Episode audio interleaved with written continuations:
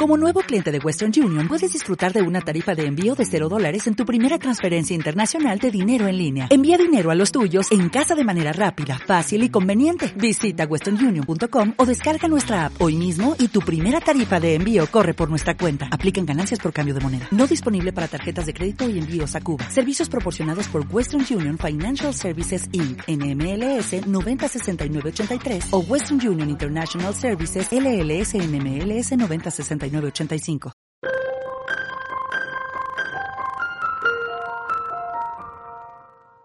Dentro de unos días celebraremos la solemnidad de San José. El pasado 8 de diciembre el Papa Francisco convocó el año de San José, el año santo de San José, que durará un año hasta el próximo día 8 de diciembre, solemnidad de la Inmaculada Concepción de María. El Papa quería, quiere, con, este año santo, dos cosas. Primero, volver a proponer la figura de San José como protector y también como ejemplo, como ejemplo de amor al Señor, de amor a la Santísima Virgen, de amor a la Iglesia. Pero también ha hecho algo que me parece extraordinario y es que ha facilitado enormemente en este contexto de la pandemia ganar la indulgencia plenaria para uno mismo, por supuesto, y también para las personas que conocemos que han fallecido por el virus o por otra cosa, o para simplemente sacar del purgatorio a un alma que está allí penando, preparándose para ir al cielo. Esto se puede hacer con las facilidades que ha dado el Santo Padre, se puede hacer incluso una vez cada día. Si esto es así y es tan importante, ¿por qué está pasando desapercibido? Yo creo que la respuesta a esta pregunta solamente está en la profunda crisis de fe que vive la Iglesia, que vive una parte importante de sus pastores y también de los fieles. Una crisis de fe tan grave que hace que al final, aunque incluso teóricamente creamos en ello, en la práctica sea como si no existiera. Es decir, en la práctica todo se reduce al aquí y al ahora. Hace unos días eh, leí una entrevista que le hicieron al escritor Vittorio Mesori, bueno, muy conocido por lo menos dentro de determinados ámbitos católicos, con motivo de cumplir 80 años. Él, él se, se, confiaba al entrevistador y le decía que estaba, estaba deseando ir al cielo y que eso de ir al cielo era lo más importante que uno podía hacer en la vida. Era, no decía él esta palabra, el negocio más importante. Lo más importante era prepararse para ir al cielo.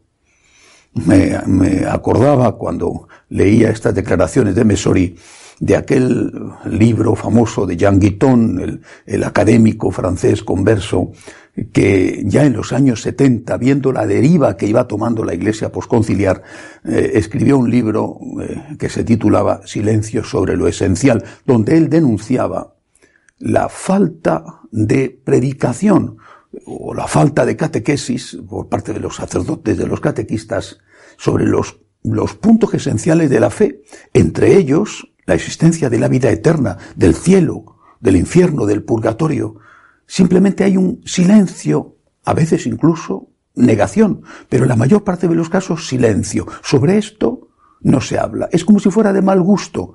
Simplemente se ha dejado de creer. O se ha dejado de creer en la práctica. Es una cosa que está ahí, no se niega, pero no se recurre a ello porque, porque es como si no se creyera en ello. La consecuencia es, es aquello que, que dijo Chesterton que podemos aplicar a este caso. Cuando uno no cree en Dios es capaz de creer en cualquier cosa. Pues en este caso, cuando uno no cree en la vida eterna, ¿qué es lo que queda? Pues la realidad de aquí. Cuando uno tiene una mirada trascendente, tiene una mirada inmanente. Cuando uno no piensa en el cielo, piensa solo en la tierra. Es decir, aplicándolo de mala manera a lo que está pasando, aquel comamos y bebamos que mañana moriremos. No hay más que la vida en la tierra, no hay más que el gozo inmediato, no hay más que sobrevivir como se pueda del mejor modo posible y la primera víctima de eso, evidentemente, es la moral, que sucumbe ante el ataque de, aquel principio maquiavélico de que el fin justifica los medios. Y el fin no es ir al cielo, el fin es pasarlo en la tierra del mejor modo posible, cueste lo que cueste. Esto es la realidad, repito, incluso para la mayoría de los católicos practicantes. ¿Quién piensa en el cielo? ¿Quién prepara su vida para ir al cielo? ¿Quién tiene como primer objetivo estar permanentemente en gracia de Dios y si peca, arrepentirse enseguida y pedirle perdón al Señor? Pues sí, ciertamente, gracias a Dios, existen, pero es una minoría. Es no solo como si Dios no existiera, sino como si el cielo no existiera, como si no hubiera nada después de esta vida. Tenemos que romper este círculo de silencio, este terrible círculo de silencio que se ha hecho sobre las realidades últimas, que son las que dan sentido a la vida y sentido también a la moral católica. Todas las bienaventuranzas están orientadas hacia la vida eterna, no hacia esta vida. Dichosos los pobres porque vuestro es el reino de los cielos. No dice dichosos los pobres porque en los palacios de los ricos un día os vais a sentar vosotros y vais a comer vosotros el festín que ellos comen cada día. Esto no es opio del pueblo. Esto es la realidad de un creyente que nos hace estar con los pies bien puestos en el suelo, en la tierra, pero nos ayuda a tener la cabeza puesta en el cielo.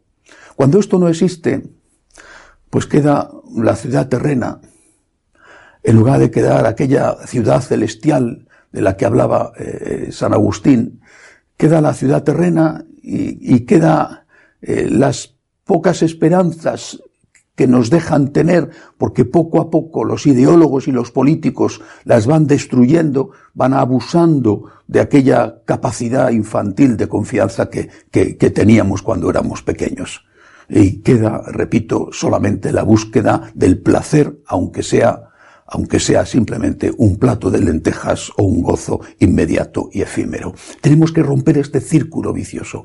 Tenemos que romper este silencio sobre lo esencial. Tenemos que romperlo y el año santo de San José es una buena oportunidad para lograrlo. Es una cosa maravillosa. Poder sacar cada día un alma del purgatorio. Es una cosa maravillosa. Claro, es una cosa maravillosa si crees que existe el cielo, el infierno y el purgatorio. Seguro, seguro que alguno dirá, eh, este, este pobre cura tiene una fe inmadura. Me lo han dicho muchas veces, ¿eh? que mi fe es inmadura. Que mi fe es una fe simplista. No voy a ponerme ahora a decir las carreras que tengo, pero no sé si mi fe es inmadura o no. Pero desde luego es la fe de la Iglesia es la fe de mis padres. Y es la fe que me protege como una coraza delante de los golpes y la lucha de la vida. Tengo la fe de la Iglesia. Creo en el cielo, creo en el infierno, creo en el purgatorio y quiero hacer todo lo posible con la gracia de Dios para no ir al infierno y quiero hacer también todo lo posible para ayudar a las personas que están en el purgatorio a que puedan estar cuanto antes con Dios en el cielo. Y lo quiero hacer porque si Dios es misericordioso conmigo, un día seré yo el que esté en el purgatorio. Y agradeceré muchísimo que alguien que está todavía en la tierra, en esta iglesia militante, se acuerde de un alma que está allí en la iglesia purgante, deseando encontrarse con Dios definitivamente. Cuando empezó el año, que ya lleva más de un año, de la epidemia, empecé a escuchar tanta gente que se deprimía porque no podía salir de casa, porque estaban enfermos, porque morían seres queridos, porque perdían sus trabajos, porque la convivencia excesiva les, les, creaba una tensión nerviosa que a veces llevaba a romper los matrimonios. Entonces pensé, bueno, pues hay que ayudar a la gente, hay que ayudarla a que vean la parte positiva de la vida. Y puse en marcha el año del agradecimiento en el cual estamos.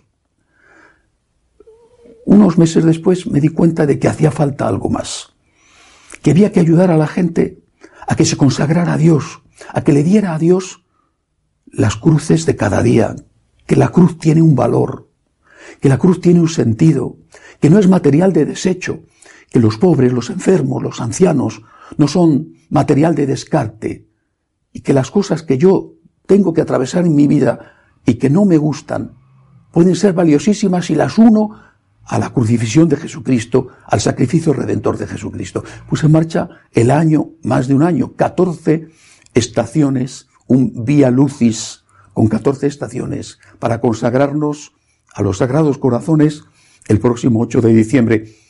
Un par de meses después de haber empezado esto, el Papa eh, eh, proclama el año santo también con final en el próximo 8 de diciembre. Me pareció maravilloso.